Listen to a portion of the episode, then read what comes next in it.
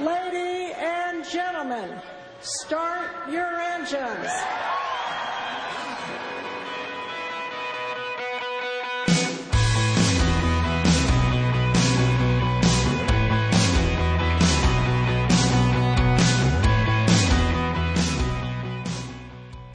6月29日金曜日夜9時になりました。皆さんこんばんは。モータースポーツジャーナリストのカズ小林です。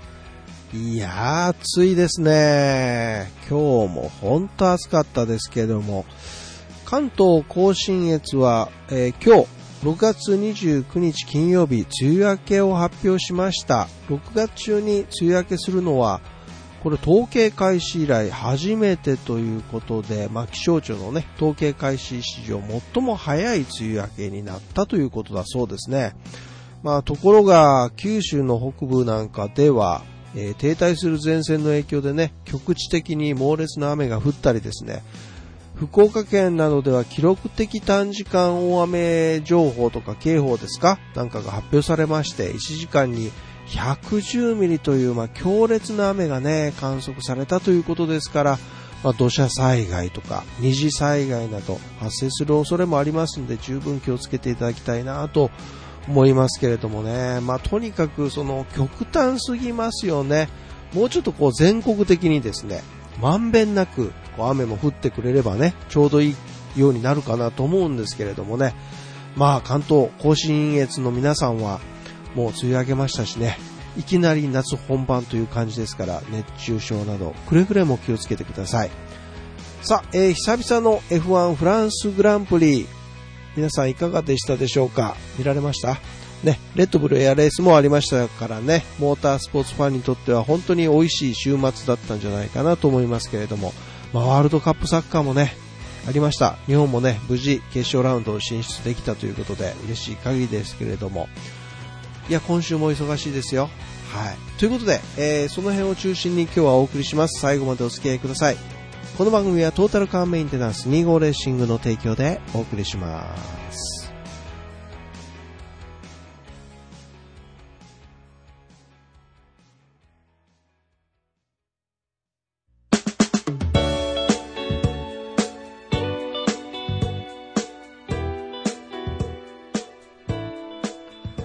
いや、まあ、しかしですね、ちょっと物騒な事件が、こう、ここ続いてますよね。なんかこう、防ぎようのない怖さと言いますかね。うん、ちょっと近頃、世の中変だぞという感じがしますけれどもね。まあ、自分で自分の身は守らないといけないというところなんでしょうが、怖いですよね、やっぱりね。さあ、えーまずはレッドブルエアレースの話題からです。先週23日24日に、えー行われましたレッドブルエアレースワールドチャンピオンシップ第4戦ブダペスト大会が開催されました。前回の千葉では決勝1回目の飛行でありますラウンドオブ14でオーバー G を犯してしまいまして、まあ、優勝は愚か、表彰台にも登れず、まあ、しかもノーポイントに終わってしまったという、まあね、厳しい状況であった室屋義秀選手だったんですけれども、なんと、このブダペスト大会でも、ラウンドオブ14で、オーバー G を出してしまっちゃったんですね。2戦連続の敗退です。一体どうしちゃったんだっていう感じもします。ただ、機体に不具合が発生しているわけでもなく、もちろん村屋さんの操縦に大きな問題があるわけでもない、にもかかわらずというところですから、ちょっとハテナマークがいっぱい出てきますけれども、レーススタートして約10秒です。橋をこう目の前にして垂直方向に機種を上げた瞬間、いわゆるバーチカルターンというやつです。G メーターはけなく 12G を超過しまして、浦谷選手の第4戦がここで終了してしまうというね、そんな瞬間がありました。レースディレクターのジムさんからは、オーバー G の無線を聞いてですね、機内でほんとがっくり肩を落として、まさに放心状態のね、室谷選手がそこにあったんですけれどもね。Number 31 Moroya cleared into the track. Smoke on.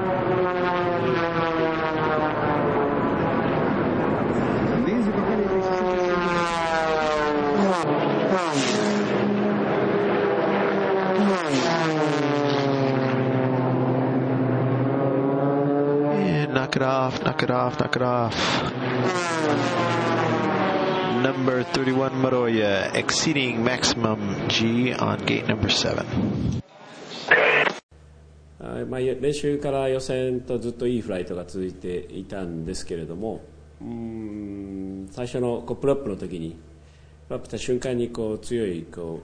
うウィンドシアとガストを感じて12時を超えないようにリアクションをしたんですけどちょっと間に合いませんでした。レーストラック自体は風が弱かったのに上空は風が吹いていた。自分としては予選から変わらずトレーニングをしてきた通りの操縦をしたけれどバーティカルターンに上がった瞬間ガスト、突風にポーンと当たった感じでした。何が起きたのかと言われれば、それ以上でもそれ以下でもないというところですね、というね。まあそんなコメントを出されました。まあ千葉でのオーバー G は、先に飛んだマットホール選手の、まあ、ラップタイムというか速さにね、まあ、無意識のうちに少し力が入ったかもしれないというふうにね、えー、認めておられた室谷選手な、だったんですけれども、今回はですね、先に飛んだマイケル・グーリアのタイムに対しては、まあ、少しペースを抑えても勝てるなぁと思っていたというふうに言ってた室谷選手なんですね。プッシュするつもりもなかったし、千葉とは状況が全然違ったと。なのにオーバージーを犯してしまったからやっぱりショックが大きかったということなんですけれども、機体の性能が上がり、以前とはスピードレンジがだいぶ変わってきていて、操縦が非常に繊細になっている。その分、もっとコントロールの精度を上げる必要があると思います。でもやはり、あれでオーバー G になってしまうと、ちょっと、これを防ぐにはどうすればいいのか、とまあね、言葉が少なめだったんですけれども、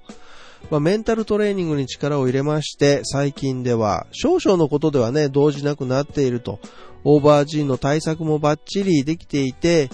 10時失格でも全然構わないと、12時に変える必要はないとまで言っていた室谷さんさんでしたからね。まあ、ちょっと、こう、壁にぶち当たったっていう感じは否めないのかなと思いますが、チャンピオンシップ年間総合優勝は結構厳しくなりましたね。でも、長くレースをやっていれば、こういう流れの悪い時も必ずある。特効薬はないので、一個ずつ丁寧にピースを積み直していくしかない。チームの状態が悪いわけではないので、とにかく気持ちを切り替えて後半戦に向けてやれる限りの準備をするだけですと、まあ、村谷選手ね、締めくくったコメントになりましたけれどもね。いやー、厳しいですね。さあ、えー、レッドブルエアレースワールドチャンピオンシップ第4戦、ブダペスト大会結果です。優勝はマーティン・ソンカ選手、チェコ共和国。2位はミカブラジョー選手でフランス。3位はマットホール選手でオーストラリアでした。えー、チャンピオンシップはブダペスト大会が終わって1位がマットホール選手で45ポイント。2番手はマイケル・グーリアンで43ポイント。3番手はマウティン・ソンカ選手で34ポイント。室谷秀選手は19ポイントで現在5番手です。まあ、不屈の闘志を持ってね、レッドブルエアレースに挑んでいるモラエス選手ですから、残りの戦いに期待して、日本からね、応援していきたいなと思います。さて、次は F1 フランスグランプリの話題です。先週行われました F1 第8戦フランスグランプリ。まあ、予選の話からですけれども、Q1 でマクラレンの2台が敗退してしまいます。マシンが遅い。この3戦か4戦は同じマシンで戦っていて、どんどん後退している。一戦ごとに競争力が低下しているようだと訴えたのがアロンソなんですね。単純に速さがなかった。今シーズン最悪の予選結果だ。僕らはこんな結果のために戦っているわけじゃない。なんとか改善する必要があるというふうに、えー、コメントしたのがバンドーンということでしたけれども。まあ余談なんですが、マクラーレンの職場環境の問題がね、いろいろ出てきてます。マクラーレン F1 チームを率いるエリック・ブーリエとの確執とかね、えー CEO であるザック・ブラウン氏など首脳陣に対する不満もいろいろ高まってきていると。まあ、内は揉めと言いますか、ちょっとそれが大きくなってきているとと。そこにまあ、かつてチーム代表を務めていたマーティン・ウィットマン氏が出てきて一言二言指摘したもんだから、もう部外者は黙ってろ的なね、話もにもなってきて、とにかく今大丈夫なのかマグラレンというふうに言いたくなりますけれどもね、そんなごたごたもあってのこの結果ですからね。ちょっとしっかりしてほしいなと思いますが、さあ、えー母国フランスグランプリに挑んだその一人であるトロロッソのホンダのピエール・ガスリーですけれども、えー Q2 で10番手に滑り込みましたシャルル・ルクレール、ザウバーにコンマ4秒届かずに14番手で、えー Q2 敗退をするということになりました。まあ13番手には行ける可能性はあったものの Q3 進出に足る速さはなかったと。えー、ガスリ答えてますね。PU が必要な領域で最適化できていなかったんじゃないかな。そんな可能性があるというふうにホンダも言っていましたけれどもね。さあ、28年ぶりに復活したポール・リカールでポール・シッターを獲得したのはメルセデスのルイス・ハミルトンでした。早かったですね。2番手にはバルテリ・ボッタスが続きまして、まあ、最新仕様のパワーユニットを持ち込んだメルセデス勢が最前列を独占したと。で、フェラーレのセバスチャン・ベッテルが3位に入ったというところでしたね。いやー、しかしですね、Q3 に進んだルーキー20歳のザウバー・ルクレールですけれど、8番手というグリッドをね、まあ、言っちゃ悪いですけど、非力のあのザウバーで獲得したわけですからね、素晴らしい逸材ですよね、彼はやっぱり。さて、えー、決勝は1周目に複数のクラッシュが発生してしまいまして、まあこれでこのレースはほぼ決まったと言ってもいいんじゃないでしょうかね。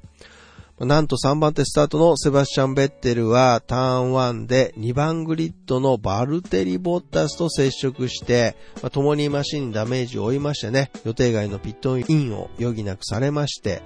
まあ、さらにベッテルに対しては、後ろからぶつけただろうということで、5秒ペナルティを課せられます。まあ、これで優勝争いからは脱落しますが、この後怒涛の追い上げを見せるんですよね。まあ、ベッテルレース後、公式インタビューでは、バルテリにとってはひどいレースになってしまった。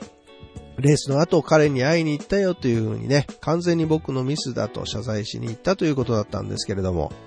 母国レースのガスリーが同郷のエスティバン・オコン、フォースイニアのリアーに接触しましてマシンが大破します。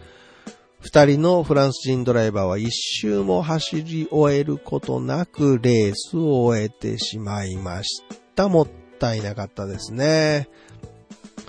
公式インタビューでガスリーは、エステバンの後ろを走っていて、彼のマシンにダメージがあるのが分かった。ターン3で、えーイン側に行ったが、彼には僕が見えていて、スペースを残してくれるものと思っていた。でも彼はまるでそこに誰もいないかのようにコーナリングした。あの接触を避けるのは不可能だった。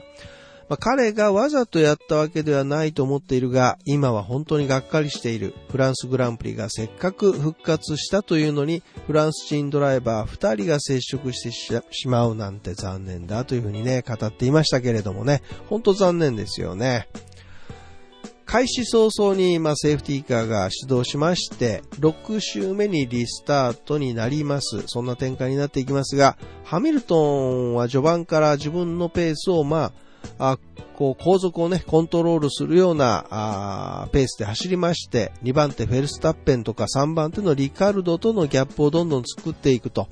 で、その3番手のリカルドをスーパーソフトに履き替えたライコネンがパスしまして3位に浮上してくると。で、ここで順位が入れ替わってくるんですが、残り数周、ランス・ストロールがデラミネーション。まあ、これあの、タイヤの表面からですね、ゴムが剥がれてくるような現象なんですけれども、トレッドが剥がれるっていうことなんですが、これが起こりまして、フロントウィングをですね、その剥がれてですね、叩き潰しまして、で、デブリがですね、コースに上にばらまき巻かれまして、まあ、バーチャルセーフティーカーが導入されると。で、最終ラップのターン6でそれが解除となりますが、まあ、順位に変動はなく、ハミルトンが28年ぶり開催のポール・リカールで初制覇ということになりました。フェルスタッペンが2位に入りまして、えーライコネンが3位の表彰台という風になりました。最終的にベッテルが5番手、ボッタスはフルアンにダメージを負いながらも7番手でチェッカーを受けています。最後尾になってさらに5秒ペナルティをもらっ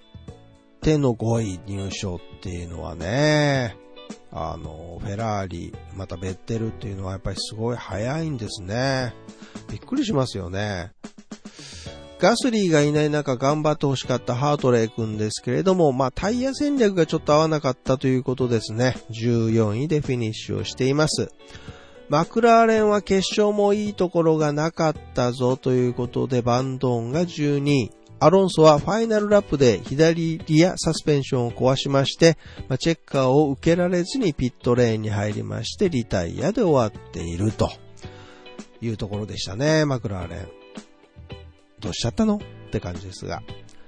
あっちこっちにいたのがゴリラくんですけど、赤いのやらね、トリコロールカラーのゴリラくんのトロフィーとかね。あれは何なんだっていうとこですけど。著名なフランス人彫刻家、リチャード・オーリンスキーさんがデザインしたものだそうでして、ピレリがタイトルスポンサーを務めたフランスグランプリを祝福して作られたものだそうなんですけど、なんでゴリラやねん。さて、今週は第9戦オーストリアグランプリです。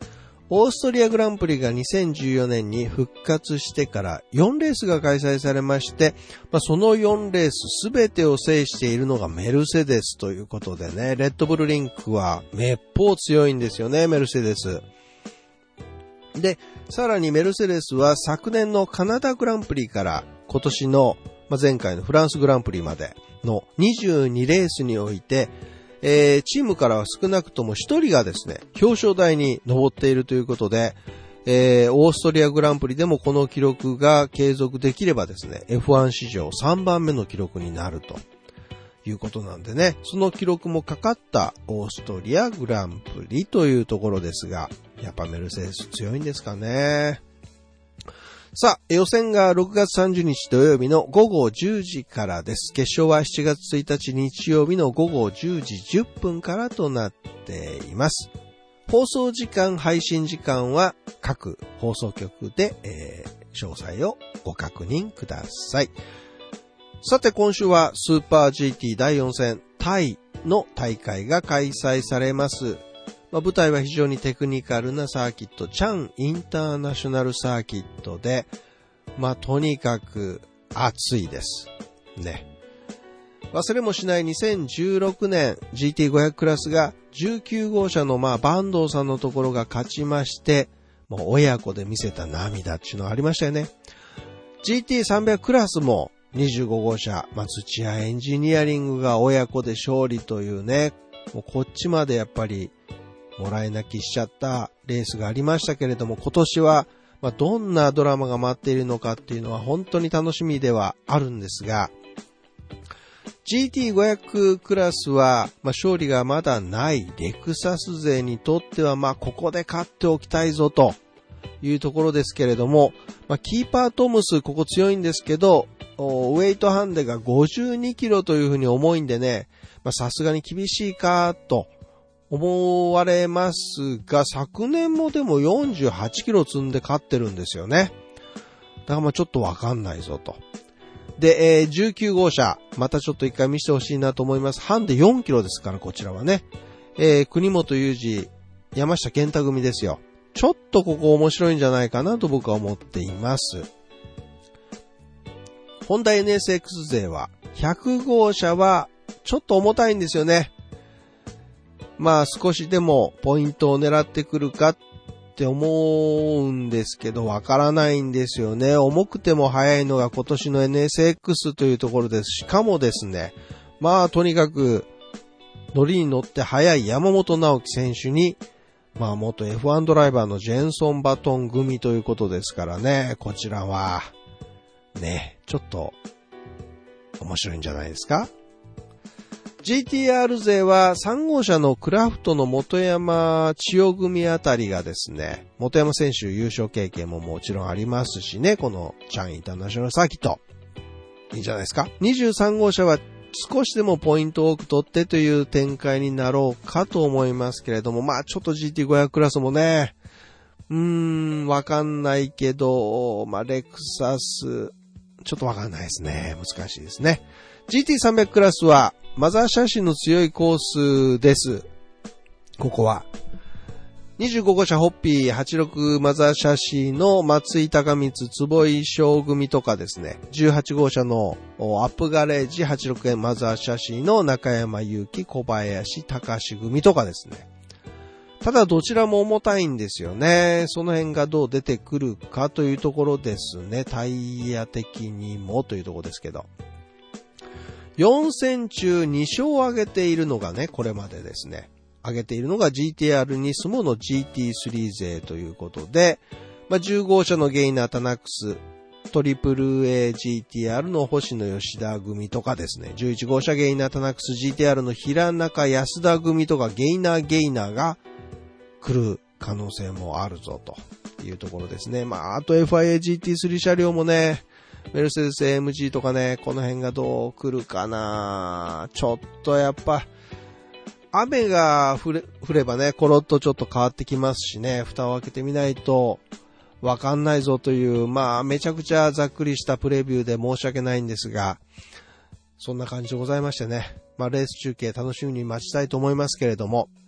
さあ、レース中継のライブですけれども、J スポーツが予選は6月30日土曜日16時45分からですね、決勝は7月1日の日曜日16時30分からとなっています。詳しくは J スポーツの番組表をご確認ください。先日の6月26日にトヨタコネクティッドデイというイベントが開催されました。つながれば車が変わる。つながれば車と人の関係が変わる。安全が、街が、暮らしが、未来が変わる。つながれば世界がもっと面白くなる。まあ、そんなね、トヨタの次のステップっていうような話が、イベントがありましたんでね、その内容をちょこっと皆さんにお届けしましょう。どうぞ。車に求められる楽しさの概念が大きく変わってきてると思います。走る曲がる止まるというこれまでの性能に加えてつながるという新たな性能がこれからの車には求められているのです。会場にお入りになる前に本年1月に米国のセスで発表いたしました e パレットとその5日後に東京オートサロンで発表いたしました GR スーパースポーツをご覧いただいたと思います。いかがでしたでしょうか？実はこの2つのモデルには共通点がございます。どちらもコネクティッドカーなのです。コネクティッドカンパニーがクラウンとカローラを作ったらどんな車になるのか。そこに GAZOO Racing のエモーショナルな感覚を加味したらどんなに楽しくなるのか。E パレットと GR スーパースポーツともに未来のコンセプトですが今回の新型クラウンとカローラはお客様にリアルなコネクティッド体験を提供するモデルです。トヨタの持つバーチャルとリアルが融合した新たな世界をご覧ください。新型クラウン新型カローラです。あありがとうございます。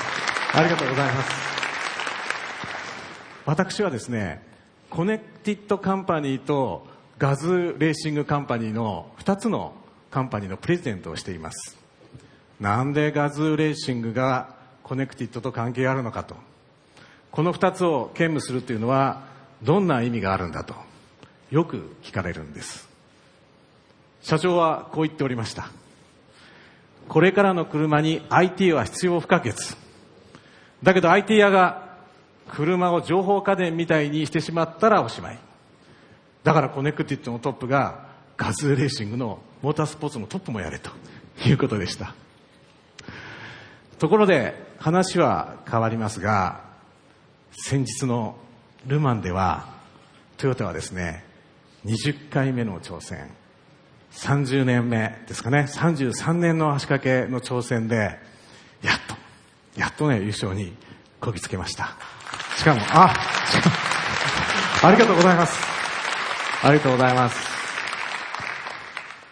あのしかも中島和樹小林可夢偉のワンツーフィニッシュで耐久レースでは歴史やルマンをですね制覇することができたんです、まあ、これも皆さんの本当に熱い応援のおかげです。この場を借りまして熱く御礼申し上げます。ありがとうございます。ありがとうございます。実は近代のモータースポーツというのはコネクティッドと深い関係があるんです。最新のレーシングカーは最先端のコネクティッドカーであります。昨年ですね私はルマンに参戦している TS050 に試乗するという貴重な機会を得ることができました。しかしですねこの手のレーシングカーを素人が操縦するというのは、まあ、大変なことだとすぐに公開したんです。まずはですね分厚い英文のマニュアルを読まされて次に小林カ美選手から操作方法をレクチャーされてさらにチーフエンジニアからいろいろ注意事項をねインプットされて最終的に万一何が起きても一切文句は言いませんという誓約書にですね誓約書にサインさせられたんですよね。まあもうその時はその場から逃げ出したい気持ちでいっぱいでした。スタートは特に緊張しました。ピットモードをセットクラッチを切ってまずは EV ボタンでモーターでスタートする。40キロに達したらクラッチをつなぐとエンジンがかかるんでピットモードを解除する。ピットインはこの逆をやるんです。常にバッテリー残量をモニターして充電と放電が適切になるようにアクセルとブレーキを踏む。もうなどなどですね。まあ言われたことを頭の中でいろいろ繰り返そうとしたんですが極度の緊張でもう真っ白になってしまいました。とにかくスタートできたものの次に何をしていいか混乱していたところですね。コントロールセンターから無線でピットモードを解除してください。と来ました。あ忘れてました。と解除して第一コーナーへ。それ以降はセンターが車両の状態を常にリアルタイムにモニターしてくれて適時サポートしてくれたんです。まずはワンラップを終了しましたが次のラップからはなんと走行データから車両の制御ソフトを私にですね合わせて更新してくれて無事試乗を終えることができました。感想はというと、まあ、これまで味わったことのない強烈な加速スタビリティ。もう緊張でですねこうこわばった顔が思わず笑い声に変わるというですねもうエキサイティングな体験でした。この最新鋭のステルス戦闘機のようなマシンをですね全く素人の私が何の訓練もなく安心安全に乗れたのはそれがコネクティッドカーだったからです。ご存知のように今年の1月東京オートサロンで発表した GR スポーツコンセプトというのはこの TS050 のパワーユニットを移植したスーパーカーです。TS050 の有する世界最高レベルの環境性能突出した走行性能をもう皆さんにも味わっていただきたい。そういう思いでですね出したコンセプトモデルです。もちろん TS050 よりは扱いやすいスポーツカーですけれどもそうは言っても1000馬力級の超高性能ハイブリッドマシンです。お客様にはいつも安心にかつそのパフォーマンスを余すことなくご利用いただくためにそれはですね TS050 同様のコネクティッドカーとなります。このルーフに付けられたアンテナなんだかわかります？T コネクトと書いてありますよね。このアンテナを通じてリアルタイムの走行データに基づくドライビングサポートやリモートメンテナンス車載システムのプログラム更新などが行われる予定なんです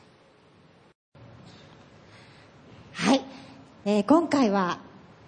ル・マン24時間レースで初めての優勝ということで、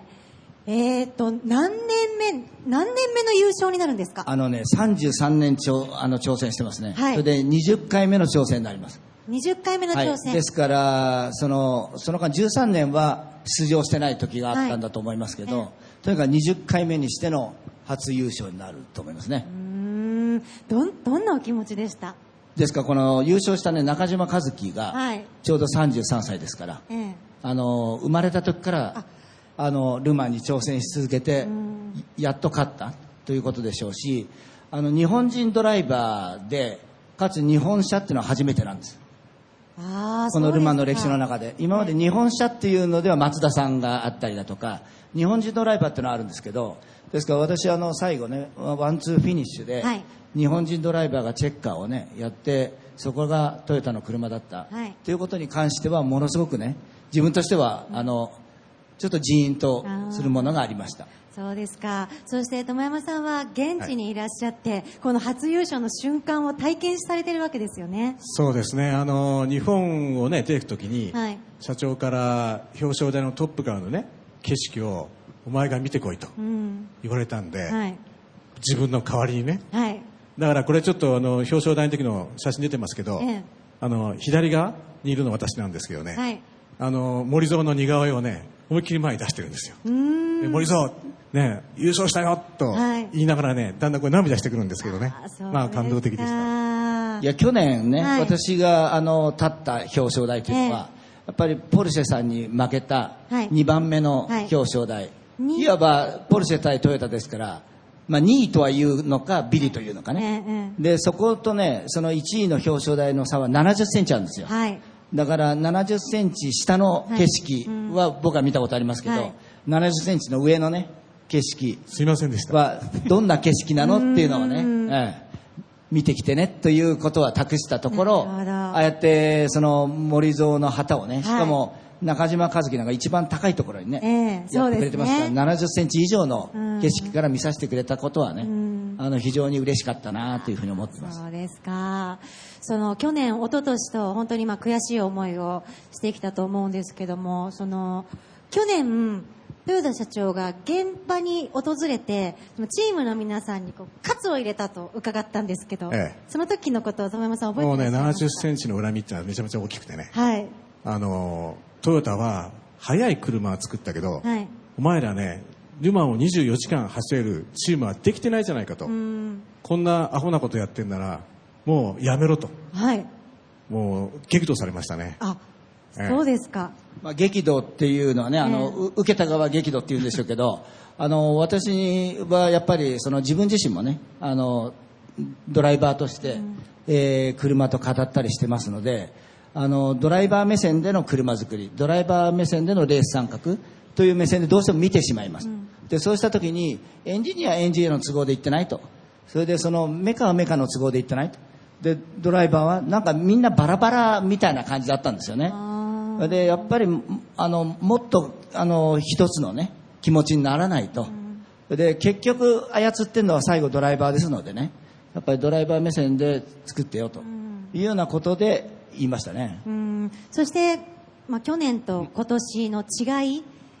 というのはどんなところだったんですか？あのー去年までは、はい。やっぱり目標っていうのはラップタイムなんですよ、はい。速い車を作る、うん。で今年はねもうラップタイムやめました。はい。でとにかくコース上で何かあっても残された機能で必ずピットまで戻ってくるというね、訓練を。ピットまで戻ってくればなんとかなるんでリタイアせずに。戻ってくるそのね訓練をしたんですよね、はい。ええだからあらゆるトラブル想定されるトラブルのシナリオを作って、それを実際にコース上で発生させてで戻ってくる。はい。あの中島和樹もねあ例えばフロントのウイングがタイヤに挟まったら、マシンから降りてメットをかぶったままそのウイングを外して戻ってくる。練習もさせました、でそうするとねそのうんウイングが外しにくいんでこうするともっと外しやすくなるんじゃないかってメカが言い始めて、はい。それを設計がいわゆる車に織り込む。というようないわゆるまあドライバーメカエンジニア。これのやっぱり連携が生まれたんですよね。でだんだんだんだんそこでいわゆるトヨタ生産方式の改善活動みたいになっていて、はい。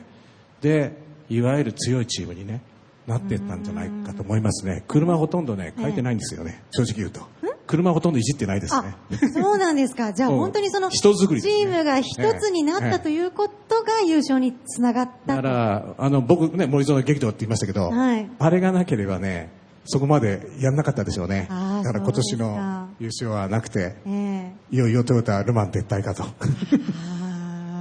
いやでも本当にその改善あってこその優勝ということで本当におめでとうございます。ありがとうございました。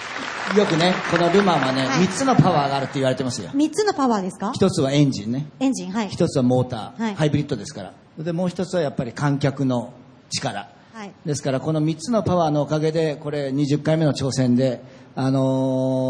ーこういう風になったと思います。あのー我々ね、あの、景気の動向によって出たり入ったりするんじゃなくて、はいあのいつもいつも参加しいい車を作れるようなね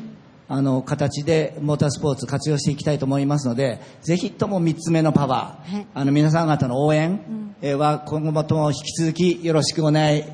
ろしくお願いします。したいなと思います、お願いいたします。さあそれではちょっとこちら。ね、コネクティッドカーという、まあ、あー話で、まあ、事故への対応とかセキュリティとかね、AI とか、有人オペレーターとか、遠隔調査とかね、もうとにかく24時間365日守られるっていう、さらに自動車の保険までがそこに加わってきてっていうね、最先端技術と、まあ、人間の融合といいますか、ジャストインタイムの安心感を担うというようなね、サービス。これはいいですね。新型クラウンと新型カローラから始まるということなんですが、ヒューマンコネクティッドサービスというんだそうですけれどもね、面白そうですよね。まあ、便利だし、安心だしっていうところで、まあ僕も今乗っている車がそろそろっていう感じにはなってきているんですけど、まあ次に何に乗ろうかなって試案中なんですが、まあこのコネクティッドカーっていうのもありかなと思いましたね。ということで、今週はここまでになります。モータースポ観戦塾。お相手はモータースポーツジャーナリストのカズ小林でした。皆さん良い週末を熱中症気をつけてください。See you next week. Bye bye.